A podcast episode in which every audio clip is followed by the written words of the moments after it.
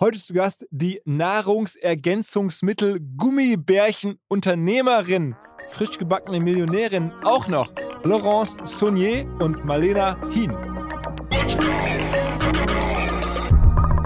Das war eigentlich mal der ursprüngliche Trigger, dass, dass meine kleine Schwester, damals 16 Jahre alt, sich das für 60 Dollar inklusive Zoll aus den USA bestellt hat und da geinfluenced war. Da dachte ich mir, okay, an dem Thema ist was dran dann kam der Stein so ins Rollen. Also wir sagen immer, Amazon war unser Business Angel und der Retail war unser VC, weil das war natürlich einfach Cashflow, ähm, den wir dann hatten. Nach Douglas kam relativ schnell DM, Rossmann. Wir stehen immer noch mit, mit unseren Produkten im Regal. Das wächst auch nach wie vor. Aber wir wussten, um den großen Sprung jetzt zu machen, muss es D2C sein für uns. Let's go! Go, go! Herzlich willkommen beim OMR Podcast mit Philipp Westermeier.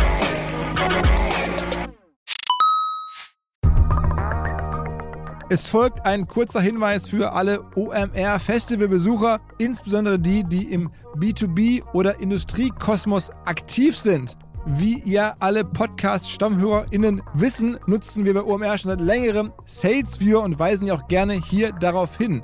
Damit generieren wir wirklich zahlreiche B2B-Leads für uns und unsere verschiedenen Aktivitäten. Wer bislang SalesViewer noch nicht genauer selber unter die Lupe nehmen konnte, der kann das jetzt demnächst nämlich auf dem Festival tun. Und zwar gibt es dort einen Gemeinschaftsstand von SalesViewer mit OMR Reviews, wo unter anderem auch der neue OMR Viewer präsentiert wird, ein Tool für unsere Kunden von OMR Reviews. Das Ganze findet statt in der Halle A1 am Stand C11 und noch mehr SalesViewer am zweiten Eventtag spricht der Gründer von SalesViewer, der Benny, auf der Blue Stage über spannende B2B Best Practices. Also da kann man auch nochmal SalesViewer kennenlernen. Ansonsten natürlich alle Infos im Netz oder in Halle A1 am Stand C11. Zurück zum Podcast. Wenn man den beiden Damen zuhört, dann klingt es so einfach. Eine gute Idee gesucht, eine gute Idee gefunden, dann vier Jahre lang sehr kreativ durchgezogen, dabei auch keinerlei fremdes Geld angenommen, sogar ein bisschen Glück gehabt, dass man fremdes Geld auch gar nicht bekommen hat, als sie es haben wollten. Am Ende die Firma immer weiterentwickelt. Dann kam ein Verkauf, der die beiden, wie man so raushören konnte, zwischen den Zeilen, glaube ich, sehr glücklich gemacht hat und der ihnen die Chance gibt, trotzdem noch viele Jahre weiter für die Firma tätig zu bleiben. Es folgt also nun die Feel-Good-Story. Wie mache ich aus Nahrungsergänzungsmitteln, die sehr teuer sind übrigens, in Form von Gummibärchen ein wirklich florierendes Business? Apropos Feelgood Story, wer noch mehr Geschichten, nicht nur Feelgood Stories bekommen möchte, genauer genommen drei Stück pro Woche, der ist eingeladen, sich anzumelden für meinen WhatsApp-Newsletter. Den schicke ich doch einmal die Woche raus, meistens freitags schicke da drei Links zu Medieninhalten, Twitter-Threads, Videos, Podcasts, vor allem auch Artikeln, die mich in der Woche begeistert haben, die ich sehr gerne und mit großem Gewinn gelesen habe. Das machen wir gemeinsam mit dem Partner Charles. Das ist das Backend des CMS, mit dem ich sozusagen euch dann per WhatsApp nicht nerve, hoffentlich, sondern sehr, sehr smooth und persönlich ein Newsletter schicke. Anmelden dazu kann man sich in den Shownotes hier unter dem Podcast, bei Spotify, bei Apple, überall, wo es Shownotes gibt. Und damit auf ins Gespräch jetzt endlich mit Malena und Laurence. Hi. Hi, danke für Hallo. die Einladung. Ihr seid eigentlich Werberin, ne? Von Haus aus, ja. ich schon. Ähm, Laurence hat noch eine Karriere vorher im FMCG-Bereich. Ähm, genau, ja. ich habe bei L'Oréal gearbeitet in Paris, bei Unilever in Hamburg eine ganze Zeit und äh, genau, dann hat es mich in die, in die klassische Werbung verschlagen, äh, nach München in der Agentur, wo ich auch Lena kennengelernt habe. Und was war dann Serviceplan oder was? Nee, das war eine, eine kleine mittelständische Agentur, Gessolat Gessolat. Die haben wir aufgebaut von vier Leuten auf 40 Leute. Die beiden? In den letzten zehn Jahren. Wir beide mit den beiden Gründern zusammen. Aha zwei Brüder und ähm, ja, da haben wir gemerkt, wir können sehr gut zusammenarbeiten, sind sehr komplementär. Was für eine Werbung war das dann? Also Fernsehwerbung oder Digitalwerbung? Full Service. Also wir haben super viel Digitalprojekte gemacht, Markenentwicklungsprojekte eben auch für in der Konsumgüterbranche. Ähm, da kam es so ein bisschen her, dass wir irgendwann Lust hatten, auch selbst was in dem Bereich zu machen. Aber, Aber warst du beteiligt an der, an der Agentur? Ich bin beteiligt. Ah. Ich nicht. Okay. mein Mann hat die mitgegründet, deswegen. Ah genau, habe hab ich da halt mit aufgebaut und mit angefangen. Und das war eigentlich auch so der Grund, warum ich dann aus Hamburg nach München gegangen bin. Das fiel mir ja schon auch durchaus schwer. Aber ähm, ja, hat dann alles ganz gut gepasst. Und dann wart ihr sozusagen da gemeinsam in der Agentur und habt ihr irgendwie gedacht, jetzt muss man ein richtiges Produktunternehmen her Und was könnte das sein? Und dann habt ihr die Idee gehabt mit diesen Gummibärchen mit den Nahrungsergänzungsmitteln drin. Ja, wenn man so will, war es genau so. Passion Project, äh, ehrlich gesagt, am Anfang. Ähm, wir haben gesehen, wir haben gerade Ressourcen, ähm, waren auch irgendwann so ein bisschen frustriert äh, von unseren eigenen Kunden im Konsumgüterbereich, ähm, wo doch immer alles viel zu sehr fürs Shelf gedacht ist, so gar nicht digital gedacht, ähm, dann alles immer so eine Tendenz zur Mitte hat, alles wird irgendwann in die Marktforschung gegeben und dann sind die coolen Ideen wieder weg und haben gesagt, ähm, vielleicht sollten wir einfach mal selber Produkt entwickeln und vor allem eine Brand entwickeln, die von Anfang an digital gedacht ist, die irgendwie so, so cool und so edgy ist, wie wir uns das vorstellen. Und dann, ja, haben wir mal geguckt, ähm, was, was könnte man denn machen oder wo sind denn unsere eigenen Probleme, die wir gerne lösen würden. Mhm. Und so sind wir in den Bereich Nahrungsergänzung gekommen. Und was genau verkauft ihr da jetzt im Detail? Also Gummibärchen, ähm, was ist da drin? Äh, das sind Vitamin, Vitamine und Mineralstoffe äh, in Form von Gummibärchen und ähm, die lösen halt bestimmte Probleme. Ne? Also eben zum Beispiel das, was wir hier auch mitgebracht haben für die Haare. Das ist unser Bestseller auch nach Vielen wie Dank, vor ja. und gerne. Äh, das war auch unsere allererste äh, Variante, die wir entwickelt haben. Äh, mittlerweile haben wir aber ungefähr ein Portfolio von fast 20 verschiedene SKUs und da ist jetzt noch ganz viel dazugekommen, wenn ich nicht schlafen kann, zum Beispiel was mit Melatonin oder ähm, Varianten auch mit äh, Kollagen fürs Gesicht oder ähm, Energy-Bärchen hatten wir ja auch mitgebracht. Ähm, so, und das sind halt einfach immer verschiedene, wirklich abgestimmt. Wir entwickeln das ja auch gemeinsam mit äh, einer Ärztin im Team, mit Ernährungswissenschaftlern, mit Pharmazeuten, ähm, damit äh, der Komplex, der Vitaminkomplex wirklich immer abgestimmt ist auf ein bestimmtes Problem, was wir dann halt lösen wollen. Und diese Idee, das in mhm. Gummibärchenform darzureichen, die ist ja schon, sagen wir mal, relativ genau. innovativ, oder nicht? Jein, also ähm, die ist auch, das haben wir gar nicht erfunden. Also den Schuh wollen wir uns gar nicht anziehen. Da gab es schon andere ähm, ähm, Marken in den USA, äh, die das gemacht haben. Es gab auch in Deutschland in Apotheken immer äh, Gummibärchen für Kinder mit Vitaminen drin. Also die Idee an sich ist jetzt gar nicht neu. Für uns passte das einfach total gut zum Produkt, weil wir eben Nahrungsergänzungsmittel vor allem auch für Frauen machen wollten. Wir haben halt damals gesehen, 2018, dass der Markt eigentlich ähm, erstens ziemlich unterinnoviert ist. Also war halt noch so total äh, irgendwie rational, weiß, männlich äh, und ähm, alles immer so auf Performance äh, oder Protein, keine Ahnung. Und für Frauen gab's halt noch so gut wie gar nichts. Und das war eigentlich so unsere äh, Perspektive, dass wir gedacht haben, wir machen ähm, Nahrungsergänzungsmittel für Frauen, ähm, was dann auch einfach ein bisschen äh, emotionaler ist und ähm, von, vom ganzen Packaging her, von der ganzen Anmutung. Und ähm, wir wollten das eben auch ähm, ganz positiv machen. Also wir wollen eben den Leuten genau oder unseren KundInnen nicht das Gefühl geben, dir fehlt jetzt irgendwas, du brauchst noch was, du musst irgendwie noch dich noch mehr optimieren und irgendwie noch äh, besser sein, was weiß ich, sondern ähm, wollten halt wirklich eher so dieses positive, ähm, einfache Produkt, was halt im Alltag hilft. Also unsere Hauptkundin ist ja auch äh, die klassische Multitasking-Mama im Alltagsstress. Und ähm, genau, das ist so der Kern das unseres so Produktes. Marmeladengläserartig, ähm, also wirklich ja. schraubt man den Deckel auf und dann sind da so Gummibärchen drin. Und er hat mir dann netterweise drei Stück mitgebracht und dann habe ich gefragt, was kosten denn so die Gläser? Und dann war ich ziemlich baff. Was kostet so ein Glas? 24,90 Euro. Also 24,90 Euro für so ein Marmeladenglas voller Gummibärchen ist schon ungewohnt. Aber geht. Äh, geht absolut. Man darf es eben nicht als Gummibärchen sehen. Das ist nicht vergleichbar mit, einem, mit einer Haribo oder einer Katjes-Packung, sondern man nimmt ja auch nur ein bis zwei Stück am Tag, je nach Sorte. Das heißt, man muss es wirklich mit einem Nahrungsergänzungsmittel und auch einem sehr hochwertigen Nahrungsergänzungsmittel vergleichen. Und da sind wir eben sehr wohl in dieser Preisrange drin. Wir wollten nämlich nicht nur einfach Gummibärchen machen, sondern auch ein Produkt, was wirkt, entsprechend hoch dosiert ist, was sehr clean ist, also wo keine Füllstoffe drin sind, Titandioxid, Magnesiumstearate. Da gibt es ganz viel Zeug, was in der klassischen weißen Tablette oder Kapsel ähm, oft beigemischt ist. Und da wollten wir wirklich ein hochwertiges, cleanes Produkt schaffen, was dann allein schon von den Rohstoffen eben auch seinen Preis Wer hat. Wer macht das Produkt eigentlich? Ist das irgendwie Teil eurer Firma oder kauft ihr das zu? Nee, wir machen das mit Lohnherstellern, ähm, arbeiten da inzwischen ähm, vor allem mit einem Produzenten in Deutschland zusammen. Genau. Den habt ihr euch dann gesucht, den recherchiert? Haben uns, genau, den haben wir uns gesucht. Ähm, äh, relativ lange recherchiert, wollten wir eigentlich von Anfang an direkt auch bei dem machen. Ist aber ehrlicherweise war das gar nicht so leicht Warum? In, in Deutschland, äh, weil wir natürlich erstmal mit einer relativ kleinen Charge angefangen haben. Also wir hatten ja keinen großen Businessplan und irgendwie die Idee, wir machen jetzt hier irgendwie ein riesen Start-up, sondern das war ja eher so, so ein, wirklich so ein bisschen aus der Idee geboren, ach komm, lass uns, lass uns mal was machen, ein eigenes Produkt, was wir cool finden, also wie Lena es gerade erklärt hat. Und ähm, der zweite Trigger war eigentlich so ein bisschen, lass uns mal bei Amazon was machen. Ähm, und da sind wir auch dann erstmal relativ nerdig so rangegangen, diese ganze Amazon-Optimierung, wussten aber, ähm, oder was heißt wussten, wir haben einfach gedacht, wir, das werden jetzt ja keine 20.000 Stück, die wir da sofort verkaufen, sondern wir wollten halt mit einer ganz kleinen Charge erstmal irgendwie so 2.000, 3.000 anfangen und das kannst du in Deutschland nicht produzieren. Das geht nicht. Da winken alle ab.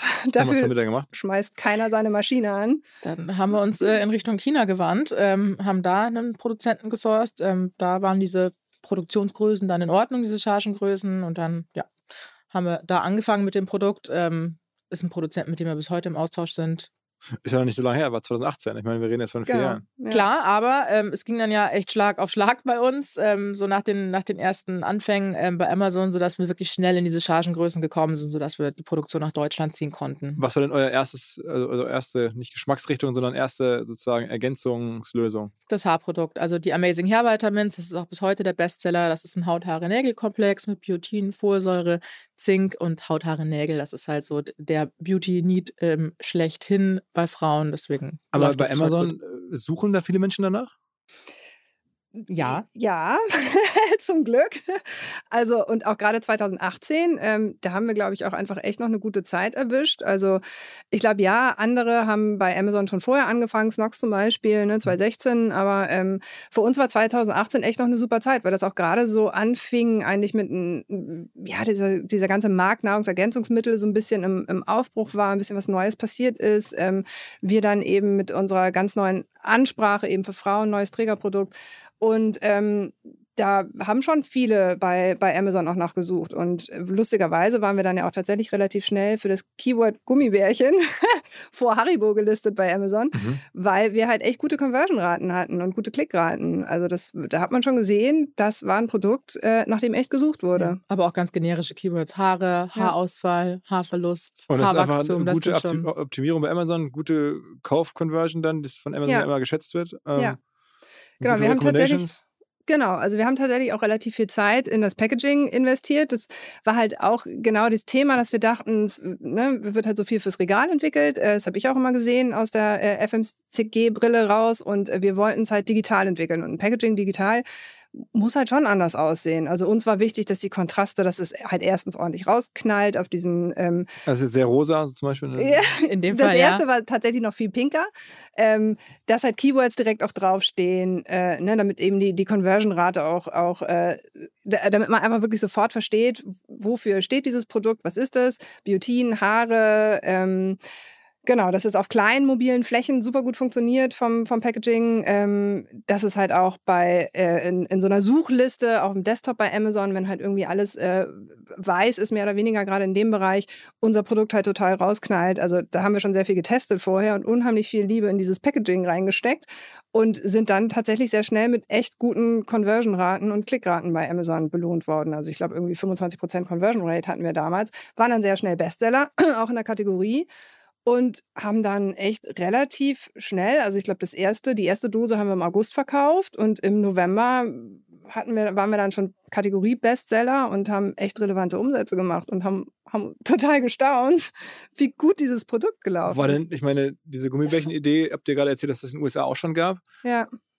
Ist ja nicht immer so eine globale Plattform, wo dann jemand, der das will, dann sozusagen auf eure amerikanischen Konkurrenten stößt? Prinzipiell ja, aber Nahrungsergänzungsmittel sind ja auch ein reglementierter Markt. Und du kannst nicht mit jedem beliebigen US-Produkt in den deutschen Markt oder auch in andere europäische Länder eintreten. Also gerade der größte, mitgrößte Player in den USA, ähm, Sugar Bear Hair, hatte da immer wieder Probleme, weil die Deklaration auf dem Label ähm, nicht für den europäischen Markt Ach, die heißen war. Sugar Bear Hair. Mhm. Die Aha. sind bekannt geworden mit äh, Kim Kardashian und Kylie Jenner. Die Ah, und die hattet ihr das auch gesehen am Anfang.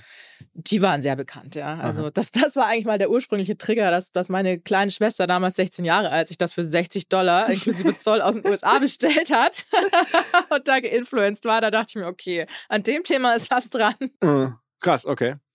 Und ihr habt das ja gemacht, auch ohne Kapital, kann man nachlesen. Ja.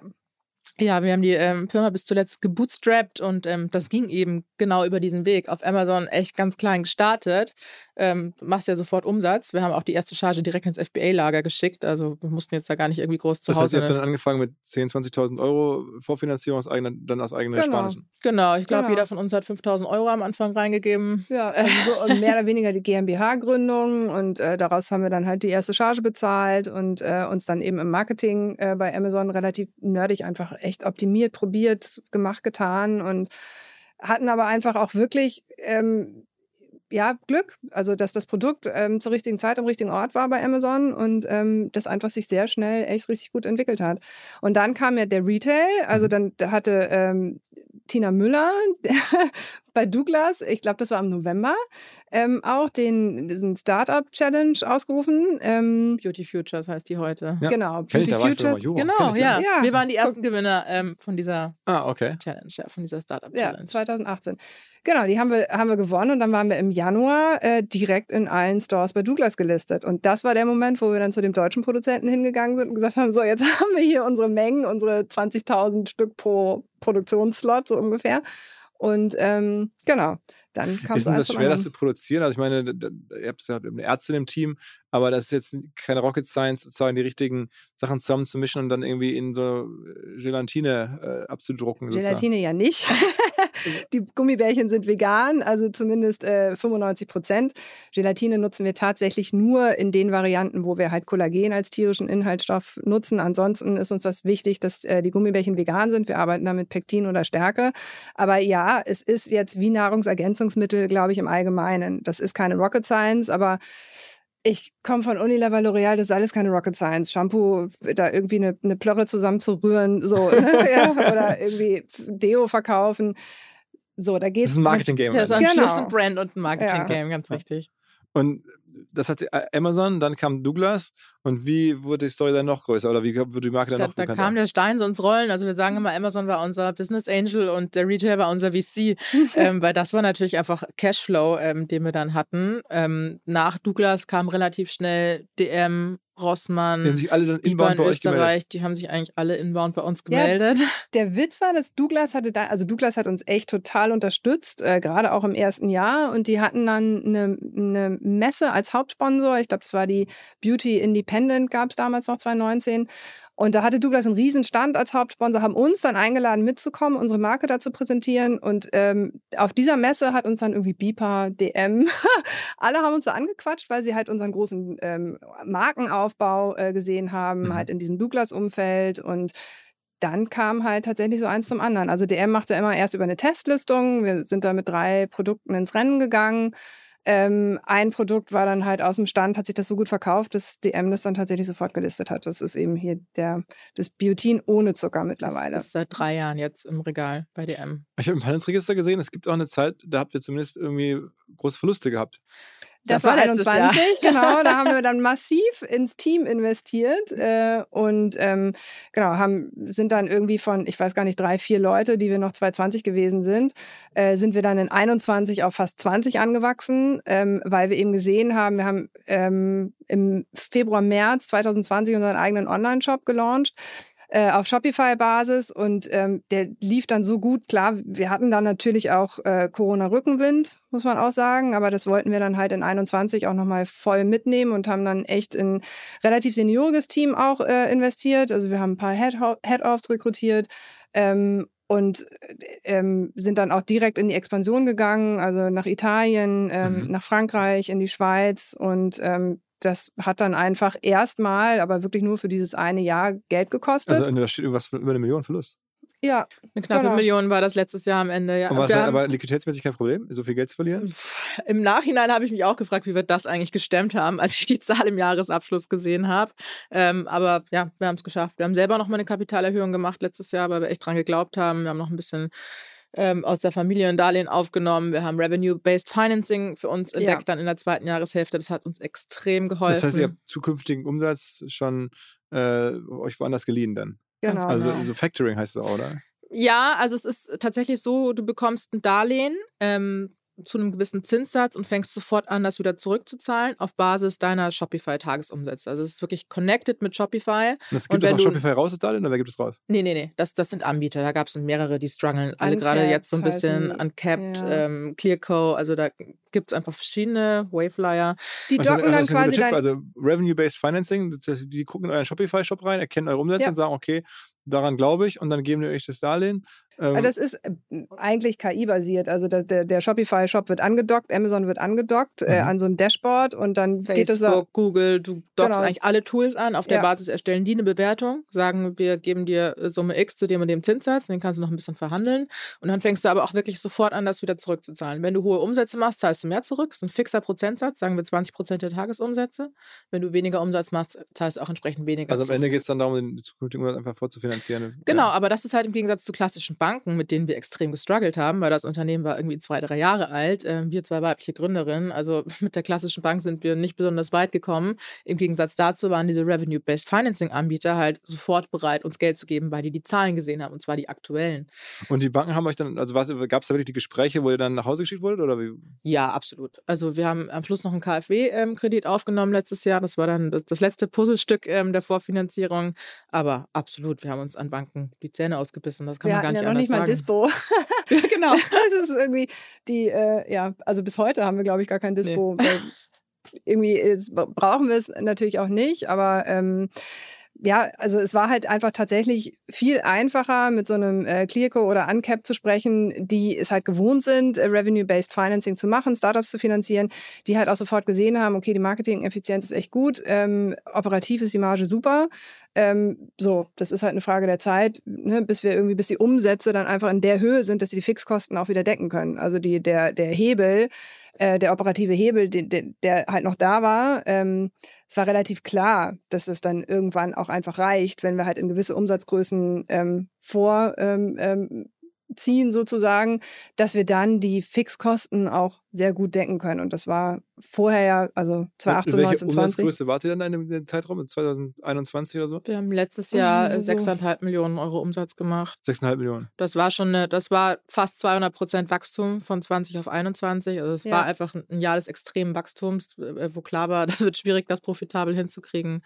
Haben es jetzt aber dieses Jahr äh, dann aber in den achtstelligen Bereich reingesprungen. Ja, richtig in Also dieses Jahr- Anstellungsbereich Genau. und dieses Jahr auch seit Januar auch schon profitabel durchgehen. Also Q4 letztes Jahr war auch schon profitabel und so haben wir auch weitergemacht. Und es wird dann dieses Jahr, kommt dann bei 10 oder 12 oder sowas raus? 15. 15. 15. Also nochmal fast verdreifachen. Ja. Mhm. Oh, okay. Okay. Und was ist jetzt der größte Stream? Ist es noch Amazon oder ist es jetzt Nee, äh, schon, Retail schon lange nicht mehr. es ist D2C. Wir machen inzwischen 80 Prozent D2C. Also, Also auch- über euren Shopify. Ja, also Ja. auch das war eine, ein Wandel, den wir letztes Jahr vollzogen haben, eben äh, weg vom Retail hin zu D2C, hin zu unseren eigenen Kundendaten ähm, und auch eben im Ausland. Also wir machen D2C in Deutschland, ähm, Österreich, Schweiz, Italien und Frankreich und insgesamt 80 Prozent roundabout. Okay, und äh, das habt ihr bewusst so gewollt, weil ihr die Handelsmarge sparen wolltet? Oder? Nee, Nee, gar nicht unbedingt aus Profitabilitätsgründen. Also man muss schon sagen, so ein Retail-Geschäft, wenn du da irgendwie ein paar Paletten rüberschiebst, das ist viel profitabler, als äh, jetzt irgendwie Direct-to-Consumer aufzubauen und ähm, wirklich jeden Kunden ja erstmal auch akquirieren zu müssen. Äh, das kostet ja Geld. Und ähm, letztlich äh, braucht es dann natürlich auch einfach eine Zeit, bis du dann halt eine rele- relevante Größe hast, wo es dann eben auch wirklich Spaß macht.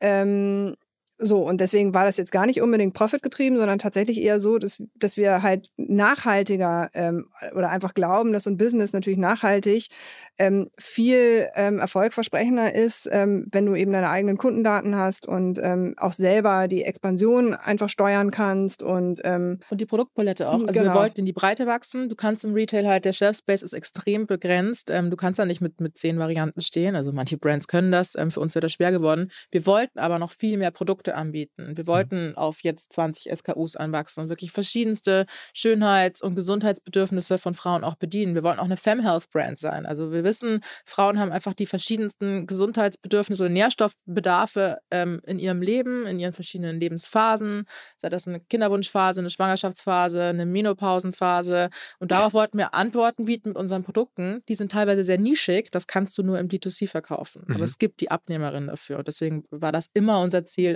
irgendwann selbst D2C zu verkaufen äh, mit dieser breiten Palette an Produkten. B2B-Verkaufsprozesse sind kompliziert. Nicht immer, aber ab und zu, das weiß ich selber und genau hier will Along mit seiner Lösung ansetzen. Also E-Mail-Schleifen vermeiden, E-Mail-Ping-Pong vermeiden, dafür sorgen, dass Verkäufer verstehen, was die Interessenten intern so abstimmen, vor allen Dingen dafür sorgen, dass die Materialien, die häufig solchen Mails angehängt sind, stets aktuell sind. Nur, wie kann das alles gehen? Was genau macht Along? Sie bauen sogenannte Along Spaces, also im Kern Digital Sales Rooms, in denen alle Materialien abgelegt sind, wo die ganzen Verkaufsschritte nachvollziehbar sind, wo bestimmte Menschen Zugang haben. Man muss nicht mehr in E-Mails suchen, man muss einfach in den jeweiligen Along Space reingehen, den man mit seinem Kunden dann teilt. Entsprechend kann man auch sehen, wer wann im Along Space drin war, was sich angeguckt wurde, wo neue Details vielleicht hinzugefügt wurden. Die Kollaboration wird also viel, viel besser. Along funktioniert am Ende wie ein Co-Pilot, analysiert also auch das Engagement, das Engagement der Interessentinnen und Interessenten und stellt Empfehlungen für die nächsten Schritte zur Verfügung. All das kann man innerhalb von wenigen Minuten aufsetzen und direkt mit dem eigenen CRM verbinden. Along ist natürlich DSGVO-konform,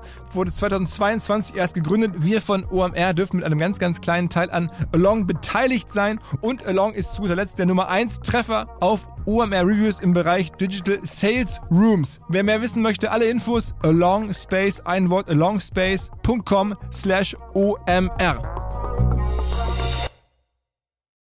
Zurück zum Podcast. Und wie kriegt ihr jetzt den Traffic auf den Shop? Also ich meine, jetzt versteht der Handel, ne, das hätten die das einfach angenommen, abgenommen und dann in ihre Läden gestellt, äh, Rossmann und Co. Jetzt müsst ihr selber für den Traffic sorgen. Wie macht man das? Über Ja. Instagram. Performance Marketing Ja. ähm, generell, also das ist äh, Facebook, Instagram, das ist Google, das sind auch Influencer für uns. Sag mal ein paar Influencerinnen wahrscheinlich. Oder Äh, Influencer, wir haben die eine äh, Database von 30.000 Influencerinnen. Da würden Okay. wir jetzt lange erzählen, wenn wir damit da- anfangen. also es gibt nicht die Ja, eine also Person, paar die. große- Also es gibt natürlich doch. ein paar große Namen. Janaina Zarella ist eins unserer ähm, äh, Haupttestimonials, mit der haben wir auch unseren TV-Spot ähm, gedreht dieses Jahr.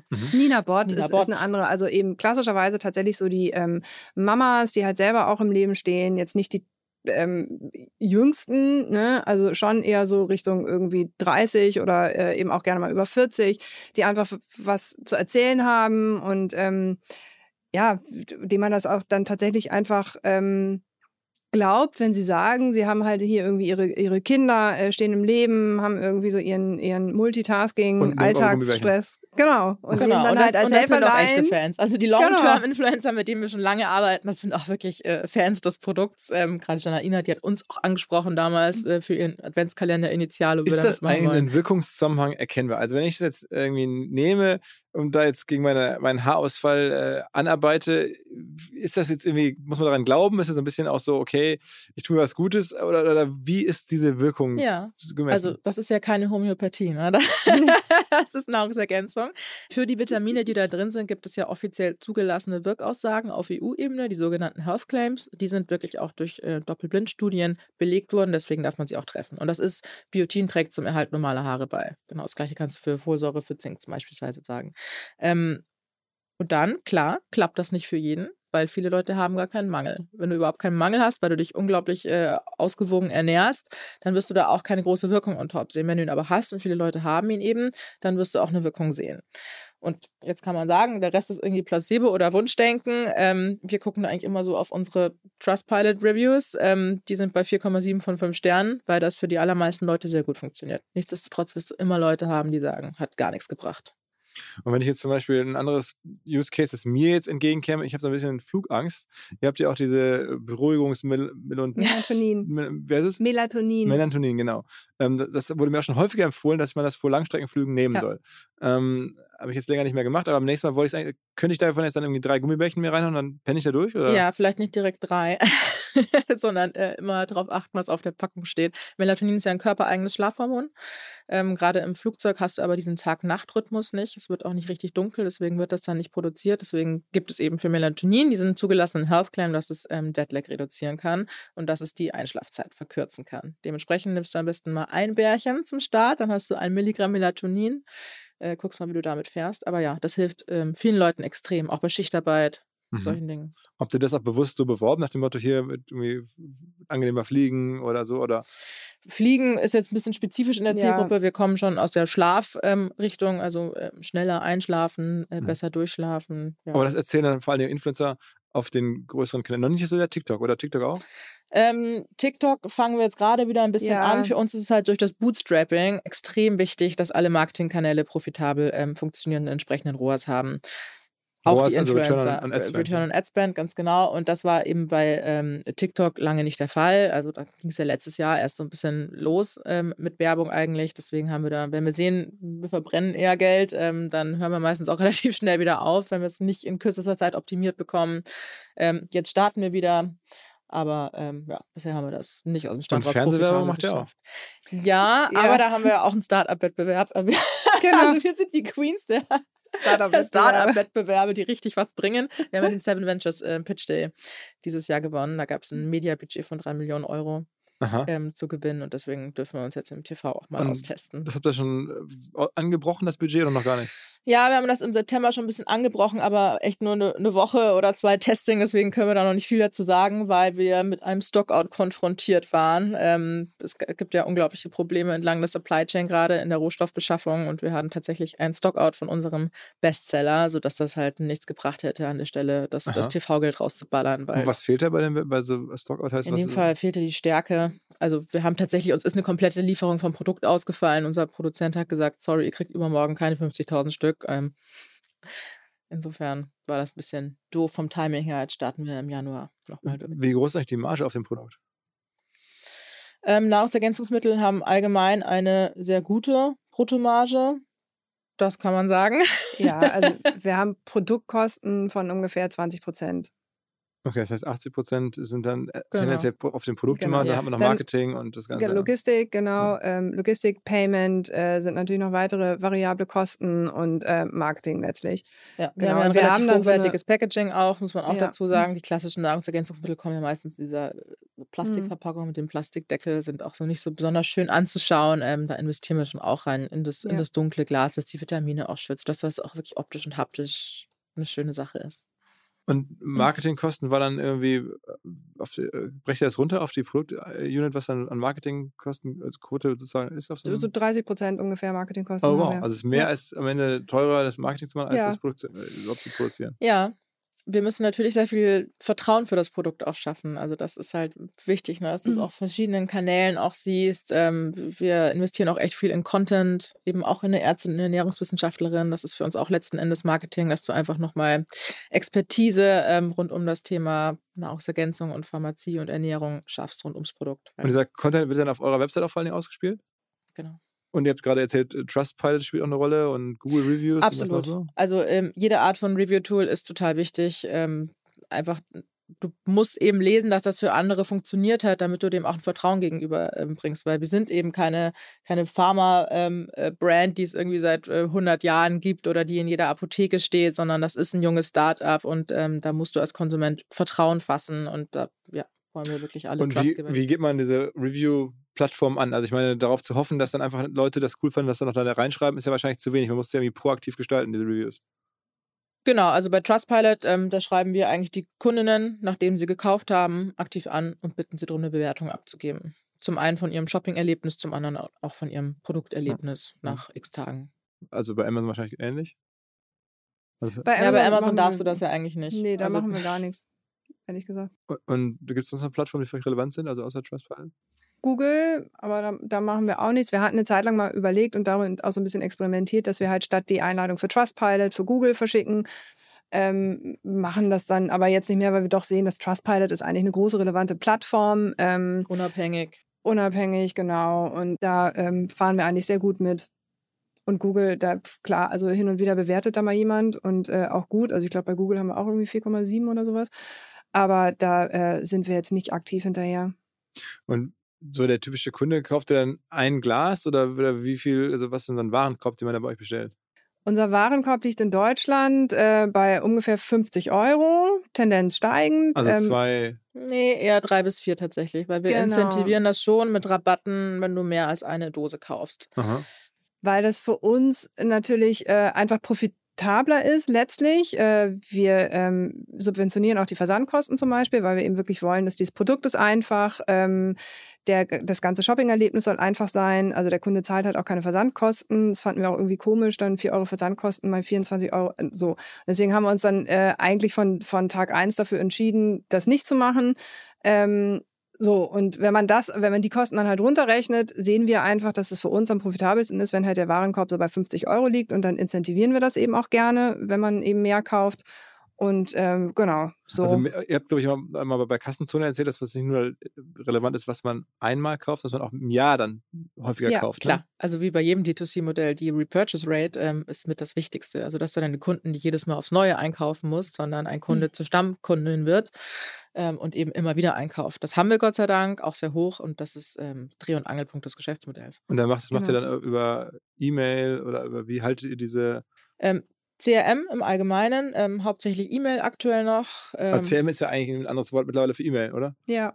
Ja, also WhatsApp ist ja auch gerade sehr stark Ja, am ja. Kommen, haben wir noch nicht ausprobiert, ähm, steht aber auch für nächstes Jahr auf dem Plan definitiv. Charles, das kennst du ja auch, glaube ich. Natürlich, natürlich. kann ich empfehlen.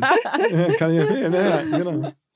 Genau. Genau. noch sind wir da halt per per E-Mail unterwegs, aber ja, es funktioniert sehr gut und da machen wir halt die unterschiedlichsten Sachen. Also ähm, natürlich klassisches Campaigning auch, aber wir experimentieren auch relativ viel rum, um äh, die Kunden da eben im Loop zu halten, auch mit mit Content, magaziniger Content. Ähm, ja, und natürlich auch einfach die, ähm, den, den ganzen Lifetime äh, der Kunden versuchen wir eben auch einfach bestmöglich zu bespielen, ähm, um einfach immer wieder einen Kontaktpunkt zu haben und äh, die Kunden zum Wiederkauf anzuregen. Ist es wichtig, dass das Produkt am Ende vegan ist? Also, ihr habt ja gerade schon mich da korrigiert. Ähm, also wird vegan gefordert oder, oder ist es euer Wunsch, das zu machen? Oder? Ja, das ist schon wichtig. Oder mehr noch als vegan ist es, dass es keine Gelatine ist. Ähm, Gelatine, das weiß inzwischen irgendwie jeder, was das eigentlich ist. Ähm, und da haben wir schon bei den Kollagen-Varianten, die eben nicht vegan sind, kriegen wir immer wieder Feedback. Warum ist das so? Ich will das nicht. Oder das hat auch die höchste ähm, äh, Retourenrate beispielsweise, einfach weil es nicht vegan ist. Aber eigentlich stelle ich mir vor, gibt es doch gar keine Retourenrate, oder? Ich meine, wir kaufen Die, ist, sehr die ist super, super niedrig. Also die ist äh, bei 2% oder so. Aber nichtsdestotrotz, von den Produkten sind die mit Gelatine die, die am meisten retourniert werden. Aber auch das bieten wir den Kunden zum Beispiel aktiv an. Ne? Also wir sagen wirklich, du kannst es jederzeit zurückschicken, wenn es dir irgendwie nicht schmeckt oder wenn du irgendwie das Gefühl hast, äh, keine Ahnung, nix, es, es, ja, also. es bringt mir nichts. Ne? Äh, wir bieten es wirklich jedem Kunden an, auch auf der Webseite. Ähm, und äh, das machen wir sehr äh, offensiv, auch in den, in den Kunden-E-Mails, die wir dann hinterher schreiben, dass sie es zurückschicken können und das Geld voll erstattet bekommen, auch wenn die Dose angebrochen oder sogar leer ist. Und wenn das- Dose angebrochen ist, dann gibt ihr das woanders mit rein.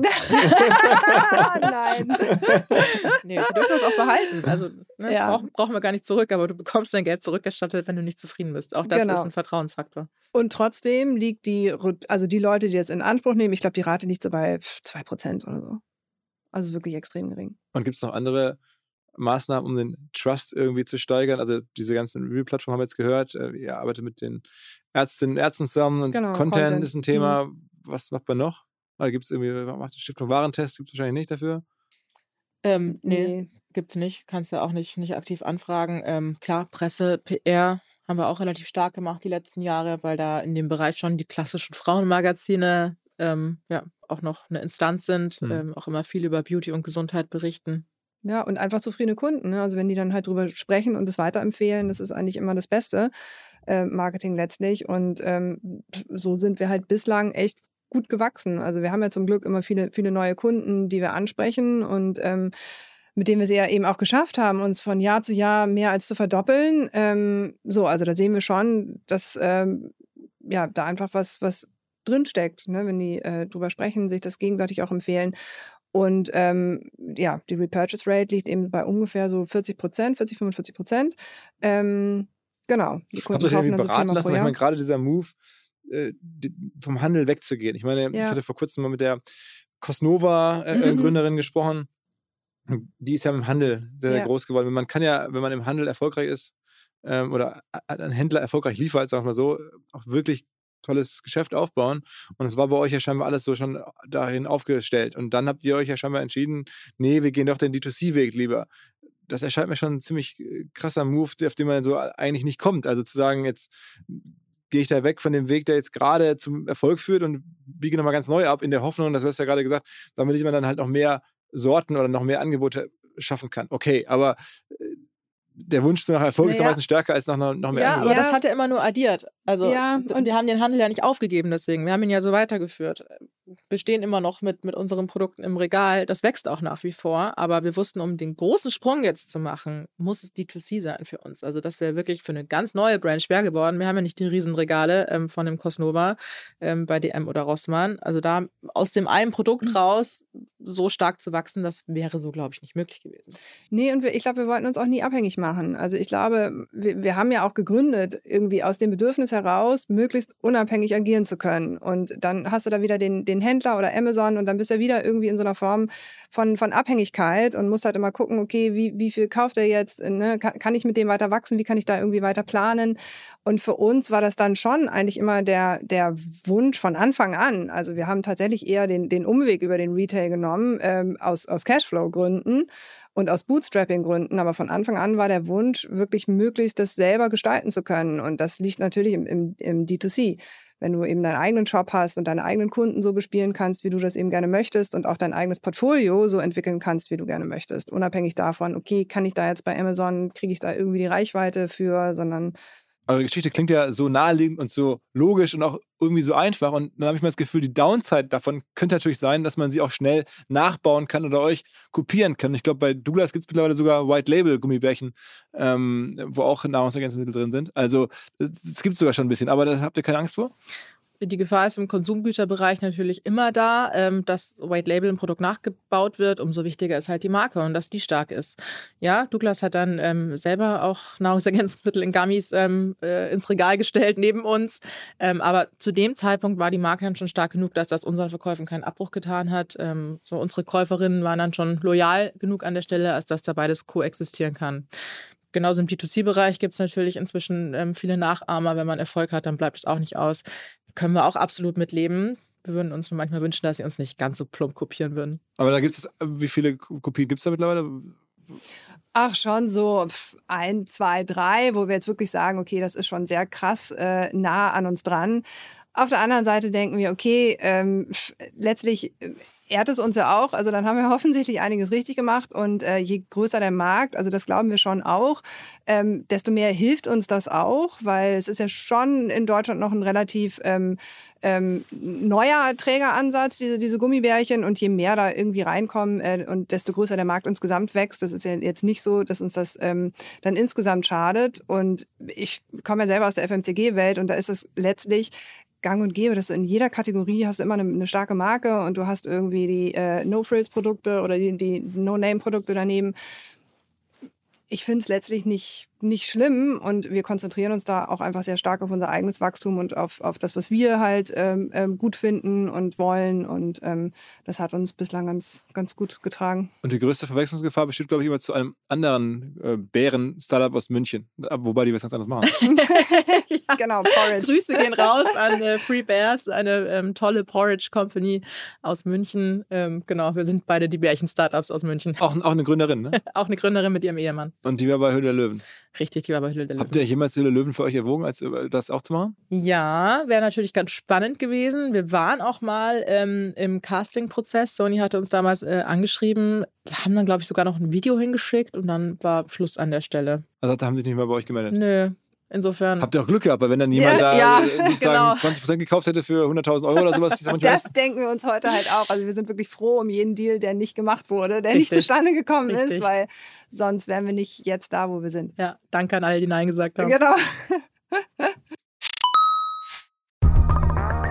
Eigentlich haben wir uns schon vor Jahren entschlossen, keine Vermarktungskooperation mit anderen Marketing- oder Tech- oder Digital-Events zu machen. Man ist meistens dann doch wechselseitig enttäuscht. Das hat ein paar Mal nicht so gut geklappt und deswegen machen wir es eigentlich nicht. Ich mache jetzt eine Ausnahme und weise gerne auf ein Tech-Event hin, das es in Berlin gibt seit vielen Jahren schon, einfach weil ich den Gründer sehr schätze, ihn auch gerne ab und zu in New York besuche, wo er häufig lebt, wenn er nicht gerade in Berlin unterwegs ist oder irgendwo auf der Welt, um eine TOA zu organisieren. TOA steht für Tech Open Air und kommt vom 4. bis zum 7. Juni nach Berlin mal wieder mit ganz vielen Satelliten-Events drumherum. Der Nico Wojcnik, so heißt der Gründer, rechnet mit ungefähr 5000 Besuchern über all die Satelliten-Events, über sein Hauptevent und es geht wieder um die Themen der Zukunft. Der Nico hat wirklich ein super Gespür dafür, was demnächst so kommt, mit wem man da sprechen könnte. Diesmal sind die Themen natürlich AI, aber halt auch Quantum Computing, Space Tech, synthetische Biologie, Climate Tech, Cognitive Enhancement, Mental Health oder Longevity. All das gibt's auf der TOR und es gibt auch einen Code für Hörerinnen dieses Podcasts. Ihr bekommt 15% auf den Ticketpreis für das TOR Hauptevent vom 4. bis zum 7. Juni in Berlin. Einfach den Code eingeben, TOR OMR. Ein Wort, T-O-A-O-M-R. Sechs Buchstaben eingeben, dann wird es günstiger unter event.toa.media oder einfach TOA Berlin googeln, dann kommt als erster Treffer die Website mit allen Infos zum Event vom Nico.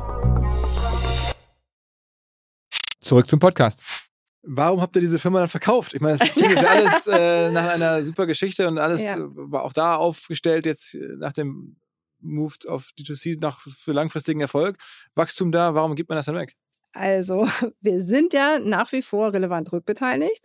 Also es ist jetzt nicht so, äh, dass wir das komplett aus den Händen gegeben hätten, sondern ähm, für uns äh, ist es eigentlich mehr so, wir haben da jetzt einen starken Partner mit an Bord genommen und ähm, wie der heißt? Havea. genau, Ha- Havea. HWR ist eine französische Firma, glaube ich. Genau, eine Französischer französische- Konsumgüterkonzern im Bereich Natural Health, genau. Und dahinter steht auch nochmal ein, ein äh, PE, BC Partners, ähm, die da jetzt auch gemeinsam mit Havea und mit uns einfach ähm, den europäischen Markt, glaube ich, insgesamt nochmal so ein bisschen aufrollen möchten und ähm, einfach ein großes, äh, eine große Plattform schaffen möchten ähm, in dem Bereich Consumer Health, äh, Supplements und ähm, ich glaube, wir können da gemeinsam einfach unheimlich viel noch schaffen und rausholen. Und ähm, das war dann so der Grund, warum wir gedacht haben, okay, das, das passt. Also einerseits, Wie kam es zustande? Also haben die euch angesprochen? Habt ihr die angesprochen? Oder? Ja, also wir haben tatsächlich schon einen strukturierten Prozess gemacht. Uns hat Mit letztes M&A-Agentur, Jahr die mit? M&A Boutique, genau, die Firma Karlsruhe hat uns da Ende letzten Jahres angesprochen. Schöne Grüße, ähm, ja. Ja, Genau, ähm, da sind wir sehr dankbar. Also schöne Grüße an Karlsruhe an der Stelle. Ähm, die haben ja einen, einen wahnsinnigen D2C-Track-Record äh, mit den verschiedensten Brands. Das heißt, da haben wir uns eigentlich sofort gut aufgehoben gefühlt. Wir haben trotzdem noch ein paar Monate überlegt, ob wir das jetzt wirklich schon machen wollen. Haben aber einfach angesichts des Wachstums aktuell gesehen, dass wir für die weitere Zukunft Unterstützung wollen im Bereich Operations, im Bereich Finance. Das ist auch gar nicht mehr so das, was uns im Kern liegt. Wir sind halt schon im, im Branding und im Marketing ähm, zu Hause und in der Produktentwicklung und wollen uns eigentlich darauf fokussieren, weil das sind unsere Stärken und haben uns schon gedacht, das ist, glaube ich, der richtige Zeitpunkt jetzt, wo das Ganze auf ähm, 15 Mio und, und aufwärts wächst, da einen Partner mit an Bord zu nehmen. Mhm. Und dann haben wir diesen Prozess gestartet und waren jetzt am Ende ähm, sehr glücklich, dass wir einen Strategen gefunden haben und nicht einen reinen ähm, Finanzinvestor, der diesen Weg jetzt weiter mit uns gehen möchte. Okay, und ähm, das heißt, dann, dann habt ihr da verschiedene potenzielle Käufer kennengelernt und ähm, die haben euch am meisten überzeugt. Die haben uns am meisten überzeugt, ja, weil die uns wirklich sehr viel bieten können, ähm, weil das auch ein geiles Team ist, also das Deal-Team, aber auch insgesamt die Firma ist ähm, echt cool, hat einen guten Spirit, ähm, will weiter wachsen. Es gab jetzt eben auch bei denen gerade ähm, dieses Event, dass sie eben von BC Partners gekauft wurden. Das wird nicht der letzte Besitzer sein, das ist ja selber ein Private Equity. Das heißt, es ist auch für uns eine tolle Opportunity, zum einen jetzt natürlich Geld hinter die Firewall zu bringen, ähm, aber auch in Zukunft nochmal von weiteren Wachstum profitieren zu können. Und wie werden solche Firmen bewertet? Also was ist also die mal- üblichen Multiples? Auf den Umsatz oder aufs Ergebnis oder wie läuft das? Auf den, ja, also je nachdem. Ja. Am Schluss steht da einfach ein Kaufpreis. Ne? Mhm. Ähm, von Havea jetzt, meinst du? Wie, Ja, wie generell in dem Segment. Also ich, ich vermute mal, dass ihr eure jetzt nicht so richtig. Havea hat, glaube ich, einen Umsatzmultiple von fünf, die sind mit einer Milliarde bewertet. Ähm, Ah, okay, okay. Genau. Und, ja, allgemein ist es, glaube ich, alles zwischen 2 und 5 so im, im Konsumgüter- Ja. und D2C-Bereich. Auf den Umsatz. Auf Ja. den Umsatz. Also das heißt, ja. stellen wir mal zwei, dann wären das bei euch jetzt dann 30 Millionen gewesen und fünf, dann wären das sogar 75 gewesen. Irgendwo da drin wird es liegen, das ist richtig, Philipp, dazwischen. aber wir haben Stillschweigen vereinbart Genau. über den Aber Kaufpreis. es liegt dann irgendwo, okay, okay, okay. Ist ja zwischen 30 und, und 75 ist das ja gar keine so riesige Range. Das ist natürlich schon life-changing, also irgendwas dazwischen, aber ähm, generell dahin zu kommen, ist ja schon life-changing.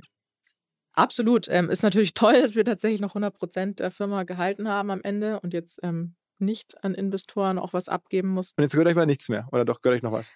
Was An, der, an, an, an unserer Genau. ersten GmbH, an der Beauty Bears GmbH, gehört uns nichts mehr. Die ist jetzt eben komplett an Havea verkauft worden. Aber wir haben uns wiederum mit einem relevanten Anteil des Verkaufspreises rückbeteiligt an Havea, also an der gesamten Gruppe. Mhm, also dann unterstellt, jetzt- nehmen wir mal an, ihr habt jetzt 50 Millionen bekommen, dann schön die Mitte. Ähm, und dann habt ihr von den 50 Millionen nochmal 20 in die Hand genommen, um da jetzt was Mhm. zu halten. Und was, wie viel gehört euch jetzt an HW? Wie viel, Größenordnung? Ein paar, paar Oh, Prozent? gute Frage. Ja. Naja, also die Milliarde. da bleiben dann nicht so viele Anteile. Ja, also zwei, drei Prozent dann. Ja, äh, irgend sowas. sowas. Aber Aber wisst ihr gar nicht genau. Dann würden wir ja jetzt, dann könnte ja jeder die Rechnung machen. Okay, okay, schade. Entschuldige mal.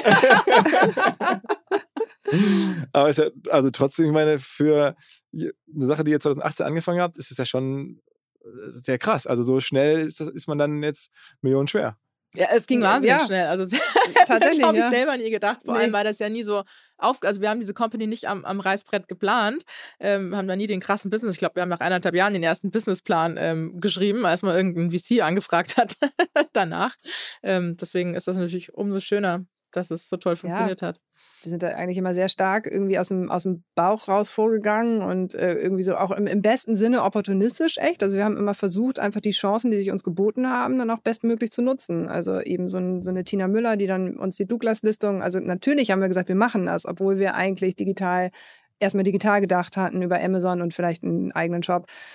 So, und dann kam halt DM, Rossmann und dann halt erst der eigene, also so, wir haben das jetzt nie äh, so total rational alles von A bis Z durchgeplant am Anfang, sondern haben uns da auch schon immer ein Stück weit in unserem eigenen Tempo auch, ähm, ja, treiben lassen will ich gar nicht sagen, das klingt so passiv, aber ne, schon auch immer geschaut, okay, welche Chancen bieten sich uns, wie können wir die nutzen? Und sich auch alles erstmal anhören. Also Ja. auch die, die Entscheidung, ähm, am Schluss keinen Investor mit an Bord zu nehmen. Wir haben uns trotzdem alles angehört, mit, Mhm. haben mit jedem gesprochen. Wir haben sicherlich mit 20 VCs gesprochen und mit 30 Business Angels, weil du wirst ja nicht dümmer. Mhm. Jedes Gespräch gibt dir wieder einen wertvollen Input und dann kannst du immer noch sagen, nein, mache ich nicht.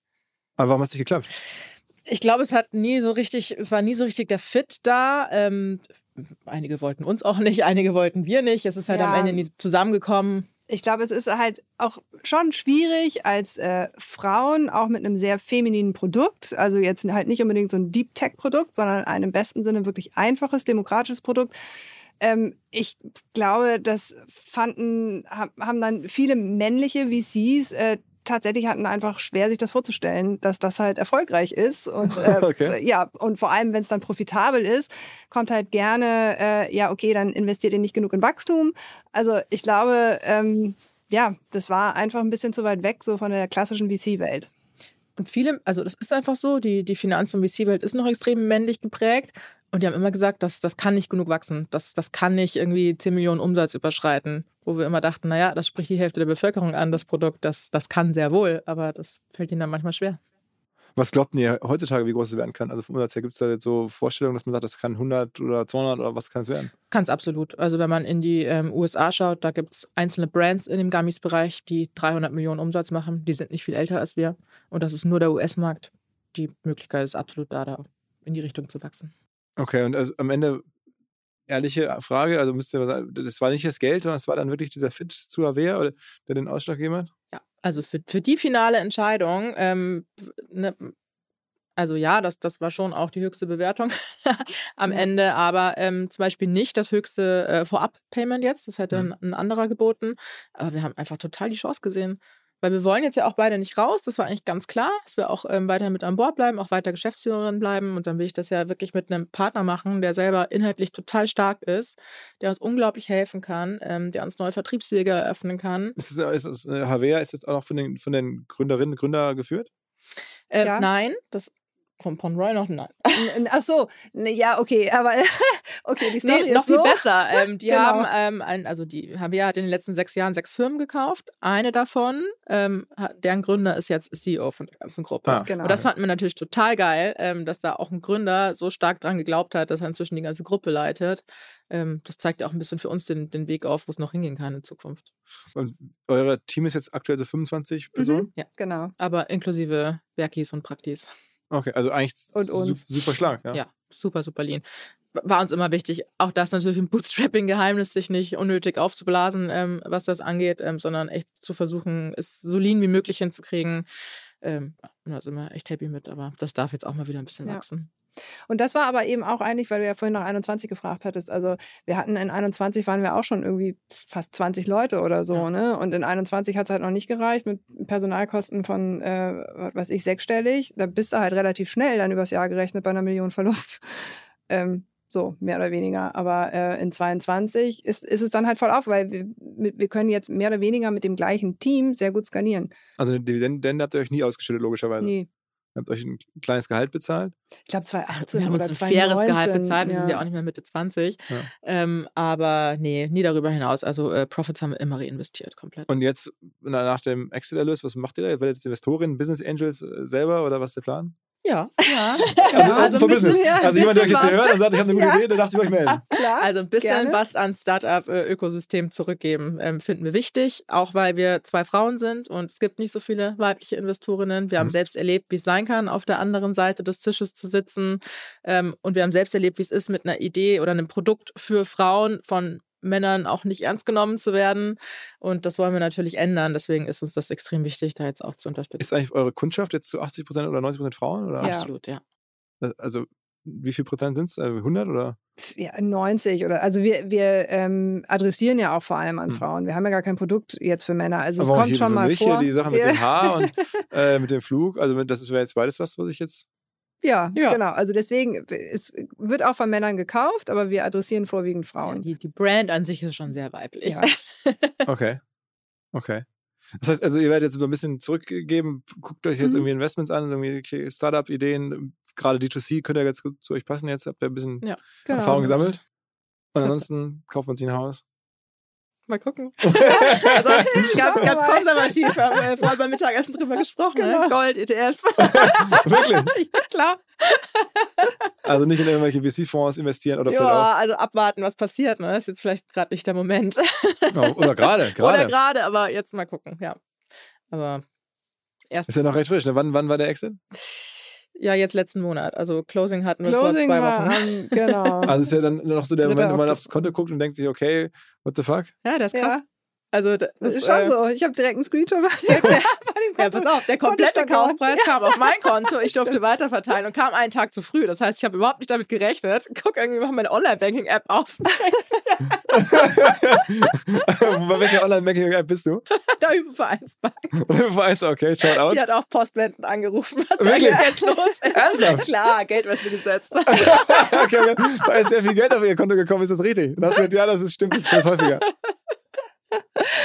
Krass. Und dann haben eure Eltern gesagt, irgendwie, das gibt's doch gar nicht. Und ihr habt alle so ein bisschen euch gedacht, das kann doch- was macht man irgendwas Ja. Besonderes? Macht jetzt einen krassen Urlaub oder irgendwas? Gönnt man sich irgendwas spontan? Ich habe direkt einen krassen Urlaub gemacht. das stimmt.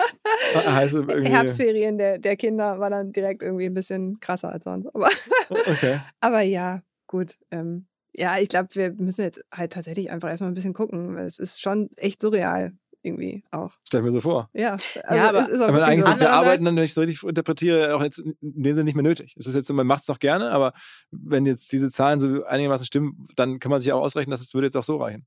Ja, Ja. vielleicht, aber ich glaube, wir arbeiten beide leidenschaftlich gerne. Haben wir auch schon immer. Ja. Und es geht ja auch irgendwie sofort weiter. Ne? Du, also äh, ich habe auch immer gesagt, hey, wenn dieser Exit-Prozess vorbei ist, dann gehen wir beide zwei Wochen in Lanzerhof ja, und machen mal irgendwie gar nichts und nur noch Detox. Aber es geht natürlich Schlag auf Schlag weiter. Jetzt kommt der Integrationsprozess ähm, und dein Gegenüber, für den geht's ja, oder der Käufer, für den geht's ja jetzt erst los. Und dementsprechend ähm, machst du eigentlich direkt weiter. Es gibt so diesen Break gar nicht, den man immer vorher so antizipiert. Nee, und wie gesagt, wir wollen ja auch gerne weitermachen. Wir sind ja auch rückbeteiligt. Also es ist jetzt auch nicht so, dass der komplette Kaufpreis jetzt irgendwie bei uns gelandet ist und fertig, sondern äh, genau. Wir Bist du sind ja, eigentlich teilweise Französin? ja, mein Vater ist Franzose. Deswegen auch eine Nähe zu dem französischen Käufer? Nee. Ja, könnte man meinen, aber nee, e- ehrlicherweise nein. Das hatte damit eigentlich gar nichts zu tun. Also Lena spricht jetzt ja auch kein Französisch. Zum Glück der vor. CEO der Firma redet, äh, ist irgendwie halb Englisch. Der redet äh, ähm, komplett, also ähm, Native Speaker Englisch eigentlich. Ähm, Aber auch Französisch. insofern- Auch Französisch, ja. Was heißt, genau. dann habt ihr schon irgendwie ein bisschen so connected. Ja, das, das ja, klar, auf jeden Fall. Aber auch, weil es einfach ein guter Typ ist. Also Lena hat auch direkt connected mit dem und ähm, mein Französisch ist auch ehrlicherweise ein bisschen eingerostet. Sa sagt Es sie, ist gar sagt nicht mehr, sie. Ja. gar nicht mehr so gut, wie es mal war. Aber kommt jetzt hoffentlich wieder, je öfter ich da in Paris bin vor es ist Ort. besser als meines. Das ist ja mal wichtig. Ja, ähm, klar, aber wir haben auch gesehen, jetzt die Strategen in Deutschland, das war halt also ein bisschen langsamer. Also wir hatten die schon entsprechend auch auf der Longlist, hätten uns auch sehr gefreut, Wer aber wäre ein typischer Stratege gewesen? Äh, ähm, Merz zum Beispiel, Spezialdragés, die, ähm, das ist ja quasi der, die, die Mutter aller Nahrungsergänzungsmittel für Frauen.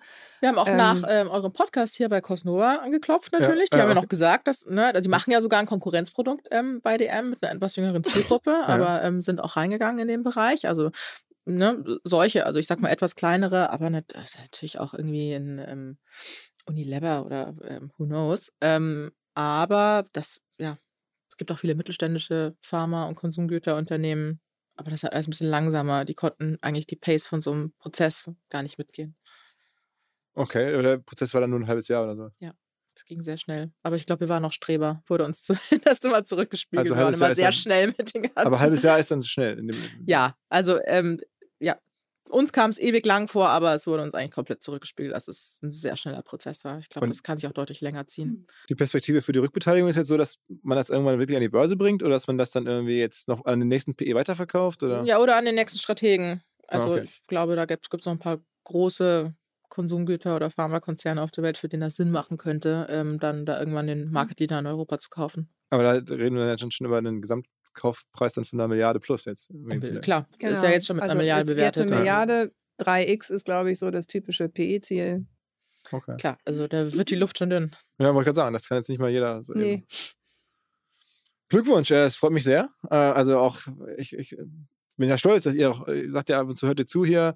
Ähm, Absolut. Und ich glaube, Auch generell. eure Reports und Äh, Bei der, also, genau, war der auf dem Festival und so, dass jetzt ne, solche Geschichten hier bei uns entstehen und dass ihr das so ja, mega. Also sehr, sehr beeindruckend.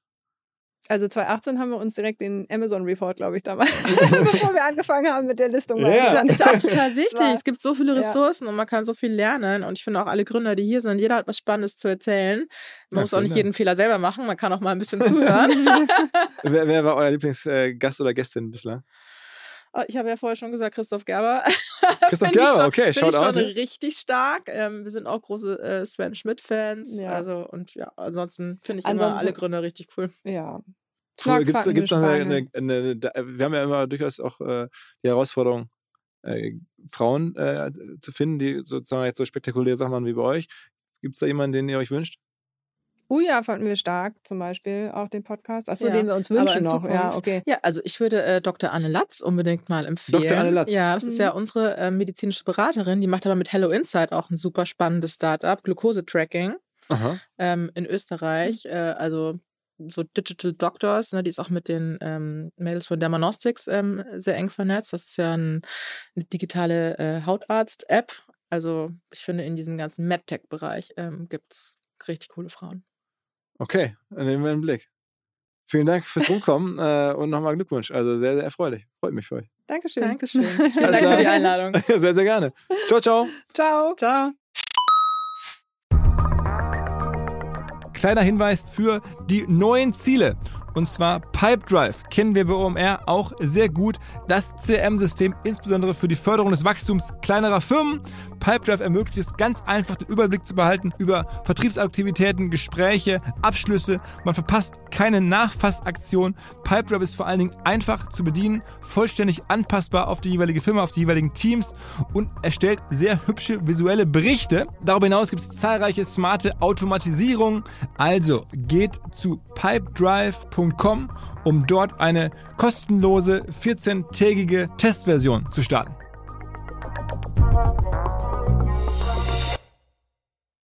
Zurück zum Podcast.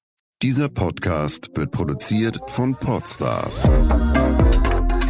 bei OMR.